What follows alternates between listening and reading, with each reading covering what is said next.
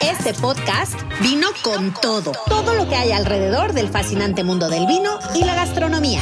Viñedos y bodegas, maridajes, arte, restaurantes y cocina, historias y reflexiones. Escúchanos todos los miércoles para crear juntos una experiencia extraordinaria. ¿Qué tal, amigo y amiga foodie? Te saluda tu anfitrión, Javier de la Torre, chef sommelier de Cua Cocina Nómada, en busca de la experiencia extraordinaria. Y el día de hoy, como es costumbre, estamos muy contentos, pues estamos con nuestro amigo Rodrigo Márquez Muro.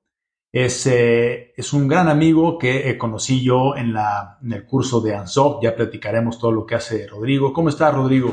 Muy bien, muchas gracias por la invitación, Javier. Encantado de tenerte aquí en el podcast eh, de Vino con Todo. Y bueno, como es costumbre, nuestro invitado vino con todo. Nos va, nos va a platicar de diferentes cosas, pero bueno, primero vamos a, darles, amigos, un poquito de contexto de, quién es Rodrigo Márquez Muro. Él es eh, administrador por la UNAM. Cuenta también con un diplomado en gastronomía y somelería, además de una certificación internacional como sommelier de la WSET en Londres. Y actualmente pues está estudiando eh, la, la, maestría de filosofía, ¿es correcto, Rodrigo? Sí, sí, sí. Qué bien, qué interesante. Ya nos platicarás de esto. Y bueno, pues ahorita vamos a platicar de todo lo que hace Rodrigo en el mundo del vino. Yo tuve el gusto de, conocer a Rodrigo en el curso de la Asociación Nacional eh, de Sommeliers y Gastrónomos. Él ah, pues nos dio unas clases. La verdad es que Rodrigo da unas clases fantásticas. Tiene una gran habilidad para explicar, para poder eh, hacer entender a la gente que estamos incursionando en el mundo del vino de una manera pues muy divertida, muy práctica, muy, muy coloquial. Y pues es de esas personas que si estás interesado en, la, en el mundo del vino y te gusta, es de esas personas que te confirma tu, gusto por el vino porque te hace, te hace vivir, te hace vivir la experiencia del vino. Entonces, recuerdo, recuerdo mucho las clases que nos diste, Rodrigo, y pues muchas, muchas gracias por esa, por esa eh, eh, confirmación, ese contacto con el mundo del vino. Ah, qué bueno, de eso se trata, porque creo que de repente en el mundo del vino tenemos esta ala muy snuff, ¿no? Que tú vienes con la mejor intención y de repente, ¿no? Te das así de golpe contra la pared y dices, no, nunca le voy a entender a esto, ¿no? Así es que siempre procuro pues tener este, este acercamiento mucho más sencillo, más, más real, ¿no? O sea, de, ok, te, te gusta, ven, vamos a empezar a platicar las primeras cosas y luego ya te irás especializando. Así es que eso es lo que más me gusta hacer. Totalmente, sí fue una, una gran experiencia. Y bueno, sobre eso mismo eh, nos gustaría, eh, Rodrigo, preguntarte, cuéntanos cómo fue que, tú eh, entraste al mundo del vino, que nos queda claro, me queda claro que es tu pasión, porque a esto te dedicas, y cómo fue tu contacto, cómo fue que conectaste con este, con este maravilloso mundo. Pues fíjate que por ahí del 2010 empecé a organizar círculos de lectura. Este, siempre la literatura me ha llamado mucho la atención. Tengo una novelita publicada que no tiene nada que ver con vino. Este, y eh, de repente llegamos a tener nueve grupos de, círculos de lectura, o sea, con más de 150 personas. Eh, justamente con Witsi Catalán, que es, que es mi socio, eh, que también te dio algunas clases. Y un día le dije, oye, ¿cómo le metemos alcohol a esto? me dice, ¿qué, tiene que ver? Y yo, no sé, yo quiero ver cómo lo hacemos. déjame pensarlo. Y un día llego y le digo, ¿cómo verías una cata de vino y letras en la que maridemos, muy entrecomillado, a los autores de la región de los vinos? Pero imagínate, pues que eso lo, lo empezamos en 2011. Este, en un México que no tomaba vino, que no leía, ¿no? Seguimos sin leer, ya tomamos un poquitito más de vino. Sonaba pues súper bueno el plan, ¿no?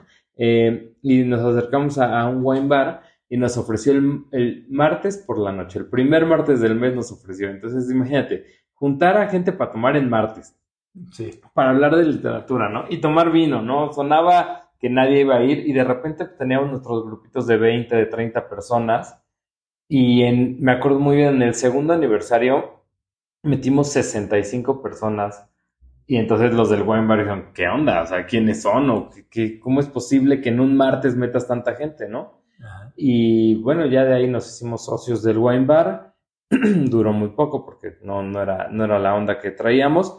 Y cuando dejamos esa sociedad fue que lanzamos ya nuestra marca de vino Solo Vino, que la idea era lanzar una tienda eh, online, que en ese entonces no era tan, tan este, conocido en México el concepto, era en 2015, y eh, se nos presentó la oportunidad de, lanzar la marca de vino junto con la tienda, entonces la lanzamos y bueno, enos aquí, unos añitos después. Unos añitos, pues siempre eh, escuchar esas historias de éxito es muy interesante. pues sí, como bien dices, una, una idea, siempre como que eh, le entra uno la curiosidad, como que conectas con esa necesidad o como que visualizas, ¿no? Yo creo que lo visualizaste muy bien, como tú bien dijiste, bueno, pues martes, eh, ¿quién va a querer ir a ver filosofía y, bueno, más bien lectura y vino? Pues, pero, pero pegó. Y además ahorita mencionabas eh, el tema de la, de la marca de, de Solo Vino, que es, es, una marca que tú creaste. Eh, yo he consumido esos vinos de, muy buena, de muy buena calidad. Ahorita de muy buena calidad vamos ahorita a comentarlo. Pero cuéntanos cómo es que surge la, marca de Solo Vino, qué, significa, cómo, cómo la creaste. Pues el nombre, eh, justamente, o sea, como, como empezamos el, podcast, ¿no? Este, eh, con este snob del, mundo del vino, estábamos, teníamos ahí un, un correíto en el que nos intercambiábamos ideas. Witsi, mi socio, mi esposa, este, y yo, ¿no? Y de repente un día, este, yo estaba, trabajaba de Godín en, la UNAM y de repente les escribo, oigan, ¿cómo verían que la marca sea solo vino? Y, me contestan, como perro. Y yo, sí. o sea, como perro y como solo vino y hacer juego de palabras. Y me dicen, ¿pero cómo? ¿Y el logo qué? Le digo, no sé, un perrito sommelier. Y entonces ya fuimos con un diseñador ya nos hizo un perrito sommelier, muy caricaturesco al principio.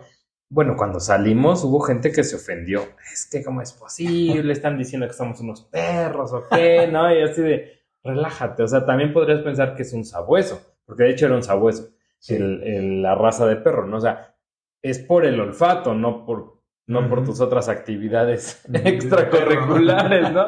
Entonces, me pareció muy, muy divertido este que desde que salimos les empezamos a caer mal a varios y pues empezamos a hacer catas fuera de lo común, ¿no? Entonces teníamos una lucha libre de cerveza en la que en la que catabas una cerveza artesanal contra una comercial, pero no te decíamos cuál era cuál. Y de repente la bohemia le ganaba al artesanal. ¿no? o sea, una lucha libre de cerveza. Ajá, eh, eh, cositas así, eh, hacíamos cosas divertidas. Hasta que llegamos a las cenas ciegas, que se convirtió en lo más importante de la empresa, que pues este, mi esposa estaba todo el tiempo investigando y me dijo, oye, en Londres hay un restaurante a ciegas, ¿por qué no hacemos algo así? Y yo como que no, le decía, pero ¿cómo? Eh, me dice, pues como una cena, como un evento. Eh, digo, bueno, pero es que suena medio fuerte en México, además hace siete años que, que lo usamos. Digo, imagínate, no te digo en dónde es, no te digo qué te voy a dar de cenar y No vas a ver nada. Y, no vas a ver nada, suena casi que a secuestro, ¿no? Sí. me dijo, bueno, dame gusto, hagámoslo, lo hicimos, les encantó la cena y me preguntaron, ¿cuándo es la siguiente para decirle a mis amigos? Y yo, el mes que entra. Y el chef me voltea a ver así con cara de que, ¿el mes qué? Y yo, sí, cada mes las hacemos. Era la primera que hacíamos. Y pues de ahí nos pusimos solitos del compromiso de cada mes había cenas que iban ocho personas y había cenas que iban 30. Sí, muy bien. Y esa, esa experiencia, bueno, a mí me consta, eh, amigos y amigas foodies, que bueno, es, es todo un éxito. En una ocasión, eh, Rodrigo me invitó a que yo preparara la cena que recuerdo que eh, fue para una empresa, ¿no? Que, una empresa de lentes. De lentes, exactamente, este, con unas instalaciones muy bonitas, se prestó mucho la instalación como para que la gente pudiera, entiendo que fue a los gerentes de esta empresa. Así es. ¿no? recuerdo que fue muy bien, y sí, la verdad es que es una, es una experiencia muy, muy buena, eh, totalmente recomendable. Eh, para que quien quiera, pues además de, de, probar vino, tener una experiencia sensorial. Es muy interesante cuando, cuando te cubren los ojos eh, cómo, bueno, pues empiezas a imaginar las cosas, cómo los otros sentidos se agudizan. Y no tienes el prejuicio de esto me va a saber a pollo o a lo que sea, ¿no? Sino que lo pruebas y de repente, y tú lo viste, ¿no? Con la proteína. Tú dices, bueno, no le atinan a una verdura. La proteína. Sí. ¿No? Nos decían, es tal, es tal, así de no, cálmate, ¿no? O sea, ¿cómo es posible que estemos discutiendo entre si es res o si es pescado, ¿no? Sí. y al final ni era de ninguna de las dos. Al final era pollo. Entonces era era muy divertido. Esa parte me parece muy divertida porque somos esclavos de nuestros ojos, ¿no? O sea, si bien es el, sentido más importante, más relevante en la actualidad, eh, cuando te lo quitan, la verdad es que sí te exige a los otros sentidos poner atención a qué huele realmente, a qué sabe realmente, y es muy revelador, con el plus de que está maridado. Y en México no estamos muy acostumbrados a pensar en que el vino se debe llevar con la comida. Como que a veces abrimos una copa de una botella de vino generalmente siempre es tinto que tengamos, no con una intención de voy a poner este vino para esta comida, y eso creo que lo lleva al siguiente nivel también. Sí, totalmente, es como que un poquito ir, ir mostrando a la gente pues todo lo que se puede hacer, todo lo que sale de una botella de vino, porque sí, cuando estás maridando precisamente que eh, tomas el bocado, lo mezclas con, con, la, con el sorbo de vino y ahí es cuando, bueno, si hay un buen, una buena, un buen maridaje, cuando explosionan los sabores de la comida y todo. Y Sí, el, eh, ahorita que comentabas la palabra snob, ¿no? De, la, de una cata de vinos, que es lo que muchas veces así se percibe, así se siente, pero yo creo que en la manera en como, como eh, pues todos hemos acudido a una cata, las, las, que yo he estado contigo, que las impartes, pues más que nada es como que un, hacer un alto y decir, bueno, a ver, observa, ¿no? Eh, ejercita tu, tu sentido del olfato ejercita tu sentido del gusto. Y no es otra cosa más que pues estar consciente de tu entorno y de tu cuerpo, ¿no? Sí, sí, sí, sin duda. Y, y algo importante que a veces se nos olvida, que yo recalco mucho en el equipo. A ver, nadie aquí, o muy pocas personas, les interesa ser sommelier. Así es. Entonces, lo que les interesa es que es su aniversario, es su cumpleaños, están con clientes, están en el team building. Así es que primero enfócate en que se la pasen súper bien y luego les enseñas de vino, ¿no? me ha tocado, este, me acuerdo mucho una vez una clienta así frecuente me dice, oh, necesito una cata el sábado, pero era jueves. Digo, perdóname, estoy saturado. No, mándame a alguien más. De verdad, tengo cinco eventos el sábado, no tengo a quién mandarte, ¿no? Y ya. Y me habla meses después, me dice, oye, ¿me puedes dar una cata dentro de 15 días? Ah, claro, sí, con todo. Claro. Porque aquella vez terminé en un lugar, no voy a decir en dónde, y de repente el sommelier nos pregunta que si traemos en dónde apuntar. Y yo así digo, oye, sábado en la noche es cumpleaños de mi esposo, ¿qué te pasa? Y nos empezó a decir cuántos mililitros llovía en Ensenada. Yo ni sé, o sea, yo ni estaba hablando, era así de, ¿qué te pasa, no? sí, o sea, se nos olvida por querer dar cátedra, porque al final tú ya lo viviste, hay que estudiar un montón para ser sommelier, claro. pero a nadie le interesa. Así es que solo les interesa si te hacen una pregunta muy puntual, ¿no? Claro, y yo creo que eso, es, eso que comentas es bien importante. Obviamente, pues el conocimiento, la información, pues es algo que hay que tener, digamos que en el disco duro, ¿no? Pero bueno, este, a ver, tú has hecho más de 1600 catas, no cabe duda que la práctica es el maestro, y pues lo que, haces, lo, que has concluido, una de las conclusiones es pues, que la gente, como bien dices, que se la pase bien, ¿no? Claro. Y vas a encontrar gente que el que no, no sabe nada, el que te va a preguntar, y va a haber el que a lo mejor sabe mucho también, te va a querer hacer caer. ¿no? busca pies, claro. Eh, exactamente, pero bueno, qué mejor que si tienes la información, se la brindas. Y si no, bueno, pues es, es eh, eh, también es de saber, y fíjate que ese dato no lo tengo, pero lo voy a investigar, o a ver, platícanos, ¿no? Y se vuelve una interacción amigable, ¿no? Que es la idea. Claro, sí, ¿no? Siempre, sí. No, nunca inventen un dato porque hacerse los sabiondos, ¿no? Quedas mucho, pero. Exactamente.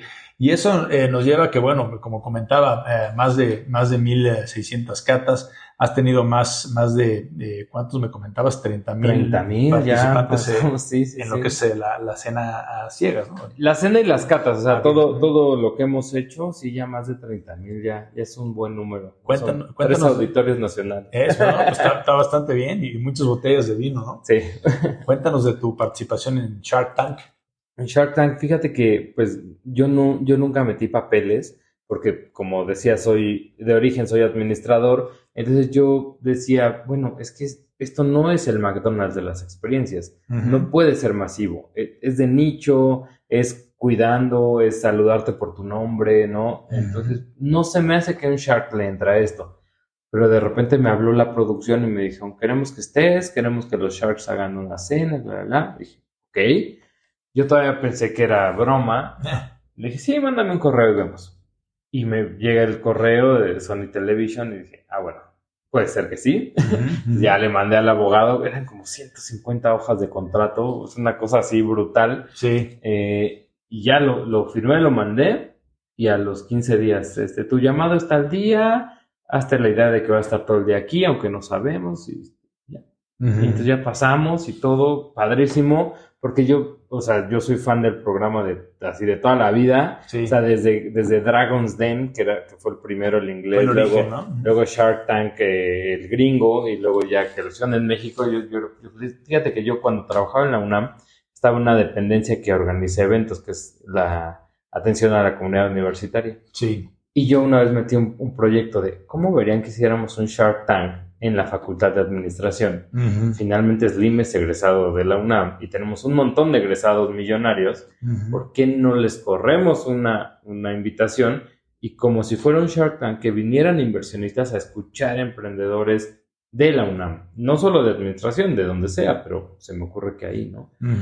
Eh, obviamente me mandaban por un tubo, pero yo desde entonces tenía esa idea de estaría padrísimo que en México hubiera un Shark Tank. Y bueno, cuando me invitaron, la verdad es que fue un sueño hecho realidad. Wow, pues qué, qué historia tan, tan eh, bonita, tan interesante, porque bueno, pues no cabe duda que muchas veces cuando se nos ocurre una idea, cuando visualizamos algo, pues quién sabe, ¿no? O sea, tal vez ahí sembraste tú la, la semilla eh, y se, se manifestó cuando era el momento y pues nada es casualidad, ¿no? O sea, muchas veces lo vemos como que, ah, qué coincidencia, pero pues yo creo que como que todos los puntos se van conectando en el tiempo y es difícil ver eh, a lo largo de los años, pero cuando empiezas El a hacer memoria, conductor, sí, el hilo conductor fue ese y pues fue lo que realmente pues de alguna manera por eso es que te pudiste conectar ahí con esto, esta experiencia de Shark Tank que nos, que nos platicas, ¿no? Sí, sí, sí. Pues eh, muy bien, platícanos, eh, bueno, eh, han de saber amigos eh, eh, foodies que bueno, aquí tenemos con Rodrigo una, un- una copita de vino blanco, ahorita vamos a platicar de los vinos que maneja Rodrigo y su marca Solo Vino, pero ¿qué tenemos aquí en la copa, Rodrigo? Cuéntanos. En la copa tenemos un, un Chenin Blanc, este, que es, un, es una uva que típicamente nos da buena acidez. Eh, es un vino ligero, la capa es bastante baja, algunos tonos verdosos. Y en nariz, la verdad es que es sencillo. muy frutal, muy sencillo. floral. Ajá, flores, frutas, un toquecito mineral que me agrada bastante. No mucho más que eso, es un vino cero pretencioso, está embotellado con tap- eh, está tapado con taparrosca, ¿no? Este, y en boca tiene una acidez vibrante, pero que no me parece nada exagerada. Ajá. Y según yo, encontramos este, un vino bastante redondito dentro de su gama. Eh, de repente pensamos que el vino redondo es el carísimo, pero tú puedes tener un vino muy sencillo, que sea redondo en el sentido de que está equilibrado. Eh, obviamente en, una, en un volumen bajo, y puedes tener un vino muy caro que esté equilibrado en un volumen muy alto, ¿no? O sea, todos los valores están en 10 porque es un vino maravilloso y este quizás todos los valores estén en 3. pero, está equilibrado. Está equilibrado. Yo siempre les pongo el ejemplo este, para los que sean más contemporáneos de Botellita de Jerez, que, que fui staff de ellos por, por, por amistades en común y decían, acuérdense que hay que tocar feo pero parejo, porque si alguien toca bien, ya nos va a dejar en ridículo a los se, otros va, dos. se va a notar. ¿no? Entonces, eso me, me da mucha risa, pero es una gran verdad. O sea, si todos tocamos al 3, está bien. Ujú. Si uno está en 7, ya nos vemos mal los que estamos en 3, ¿no? Así es que lo- yo creo que lo más importante de un vino es el equilibrio Ujú. y ya luego te metes en complejidad.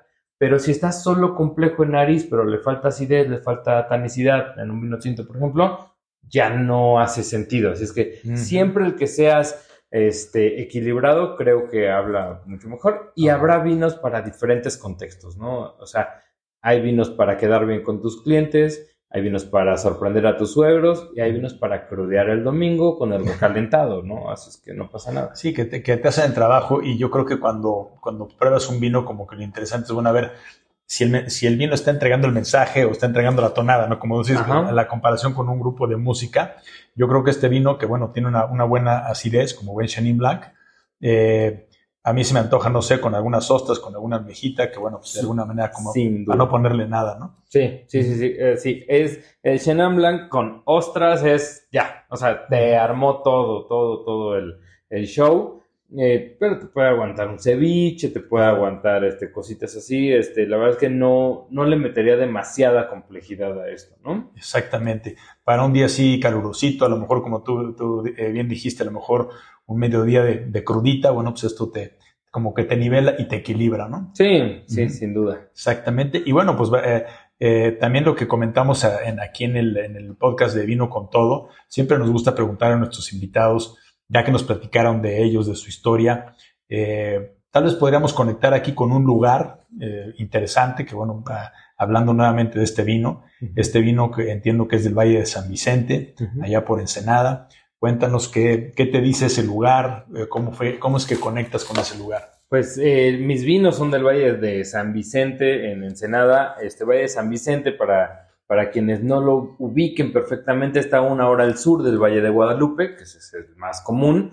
¿no? Hay que tomar, si estás en Ciudad de México, pues hay que tomarte un vuelo a Tijuana, bajas una hora, estás en Valle de Guadalupe, bajas otra hora y estás en Valle de San Vicente. La realidad es que es un valle que no es turístico, o sea, el valle turístico es el de Guadalupe. Claro. Este es más productivo, ¿no? Hay muchos valles en Ensenada, porque Ensenada es el quinto municipio más grande del país.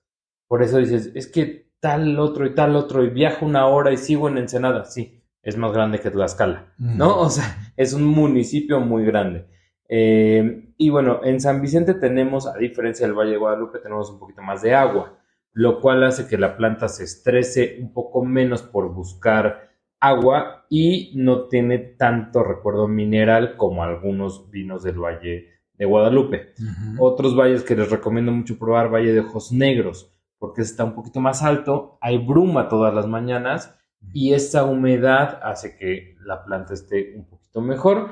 Eh, digo, tenemos cosas maravillosas del Valle de Guadalupe, pero la realidad es que sí les falta mucha agua y cada vez más con todos los desarrollos este, inmobiliarios y si es un peligro. De repente, cuando escuchas a un extranjero decir, oye, es que el vino mexicano me sabe salado, no es una ofensa.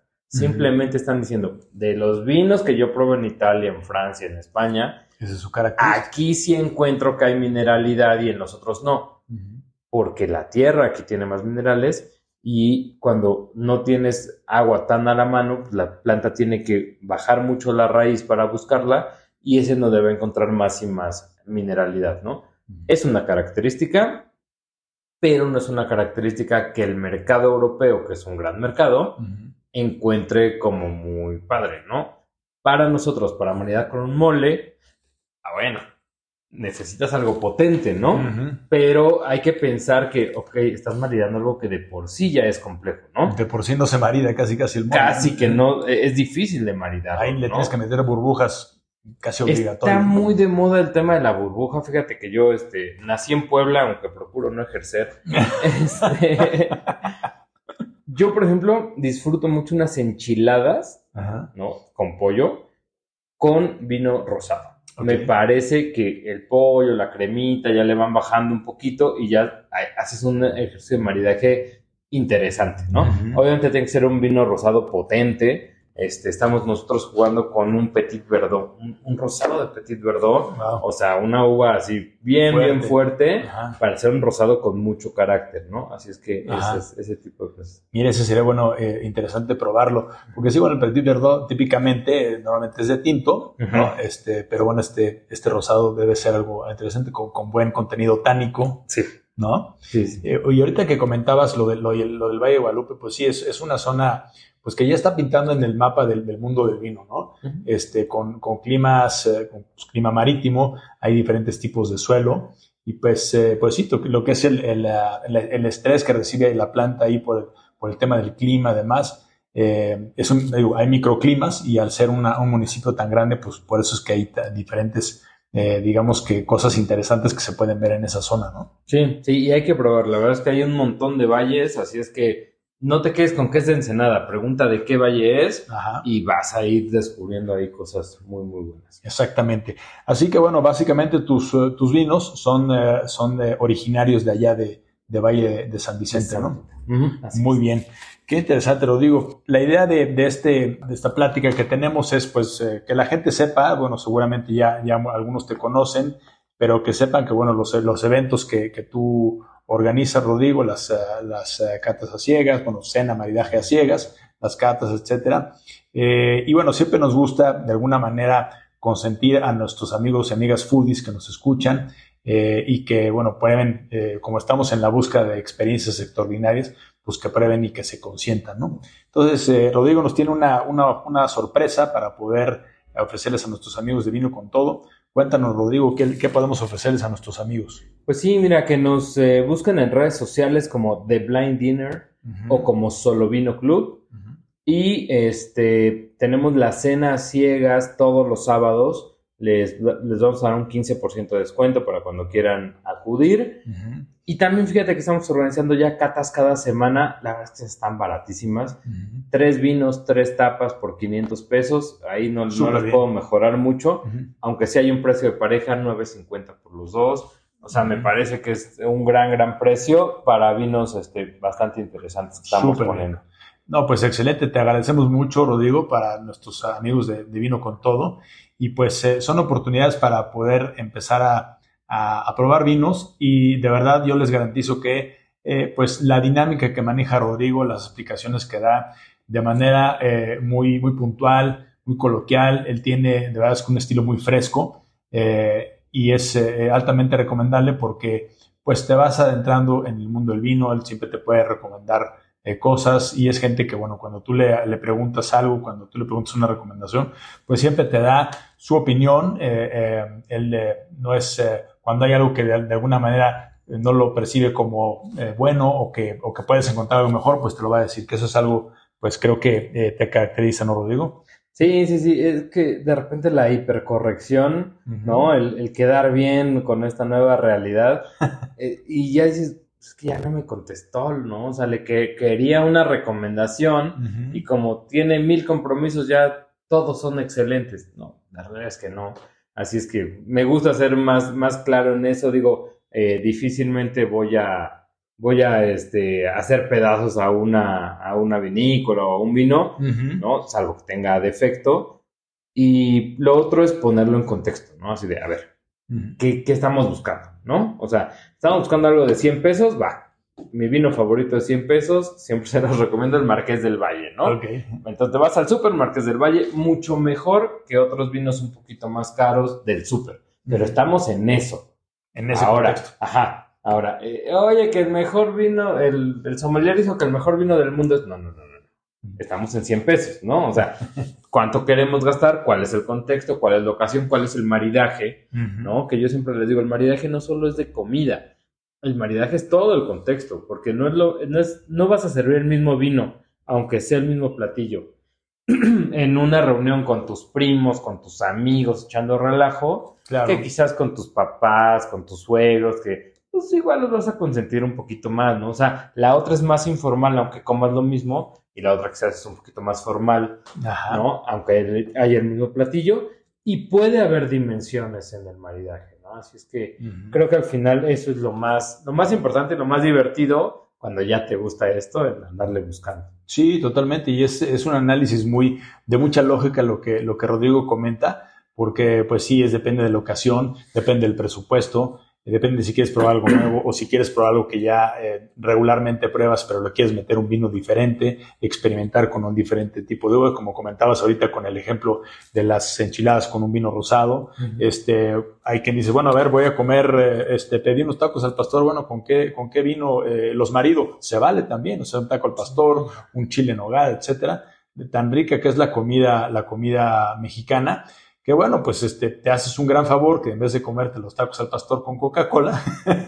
Sí, con un vinito rosado quedan mucho mejor los tacos al pastor, ¿no? Este... Y tu cuerpo te lo va a agradecer, ¿no? sí, vamos a dejarles una tarea a, todos tus este, escuchas. Se van a pedir, se van a conseguir un vino espumoso rosado, ¿no? Un cava, por ejemplo, que hay de buen precio. no necesita ser un prosecco, no necesita ser un champán necesariamente, cada quien con sus presupuestos y se piden o preparan, si es que les alcanza el talento, un pozole, blanco o rojo. Ajá. No sabes qué cosa tan maravillosa es el pozole con vino espumoso rosado, porque de inicio es muy lógico, es cerdo. El cerdo con el rosado va bien, ¿no? Pero le metes las texturas y todo, y de verdad yo he tenido, este, eh, hacemos mucho eso, sobre todo en septiembre, con grupos de extranjeros que luego me dicen, bueno, es comida mexicana, pero que no pique, ¿no? les pongo eso y los extranjeros son así de, wow, ¿no? La sopa de maíz de México es maravillosa. Y los mexicanos casi llorando, así de, no puedo creer que el pozole sepa tan, o sea, me encanta, pero ¿qué onda con este pozole, no? Claro, te lleva a otra dimensión. El maridaje lo es todo, ¿no? Así es que así yo creo que es lo más divertido. Sí, yo creo que ese es un muy buen ejemplo y, sí, como tú bien dices, se van a acordar de ti. este, dejémoslo de tarea. De verdad, amigos, pues... Eh, no, no dejen de programar su próximo pozole con un vino rosado espumoso y van a ver, yo ya lo probé también y la verdad es que sí es algo pues que hace la diferencia y dices, bueno, pues este, ¿de, qué me había perdido yo todo este tiempo? Claro. Muy bien, Rodrigo, los, los lugares donde te podemos encontrar es eh, Cena, es ¿cómo es el lugar? Es, bueno, eh, la página es cenaciegas.com. En redes sociales estamos como The Blind Dinner. The Blind Dinner. Solo Vino Club, es la marca de vinos y a mí personalmente como Márquez Muro Sommelier. Estoy en Facebook, en Instagram, en TikTok, en la que quieran. Ahí este, me encuentran y cualquier duda con todo gusto. Márquez Muro Sommelier. Excelente, Rodrigo. Pues eh, gracias por recibirnos aquí en tu lugar. Eh, es un gusto. Eh, gracias por también esta, esta copa de vino que, bueno, ah, refrescó mucho la, la plática, el, el mediodía que está caluroso. Y bueno, amigos y amigos foodies, ya saben que estamos en busca de la experiencia extraordinaria eh, estén al pendiente de las, eh, de las diferentes eh, pláticas que tenemos, los diferentes invitados y hasta la próxima. ¿Te gustó este episodio? Compártelo con más foodies y síguenos en Instagram, arroba Cocina Nómada. Gracias por escuchar.